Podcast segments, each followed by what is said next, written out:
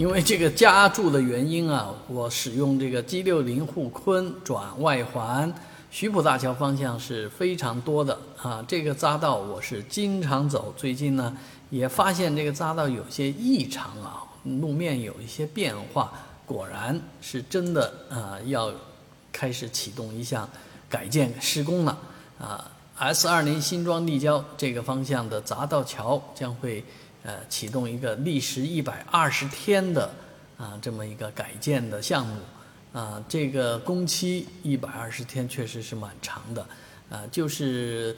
从图纸上看，只是换了一座把老桥换替换掉的概念啊，呃，它在旁边已经建好了一座便桥，啊，所以行驶到这儿了，车辆并不会受到什么影响。只是大家可能开车确实要注意这个呃细致一点，在这个地方，因为是下坡路，很多人开得很猛啊，所以一定要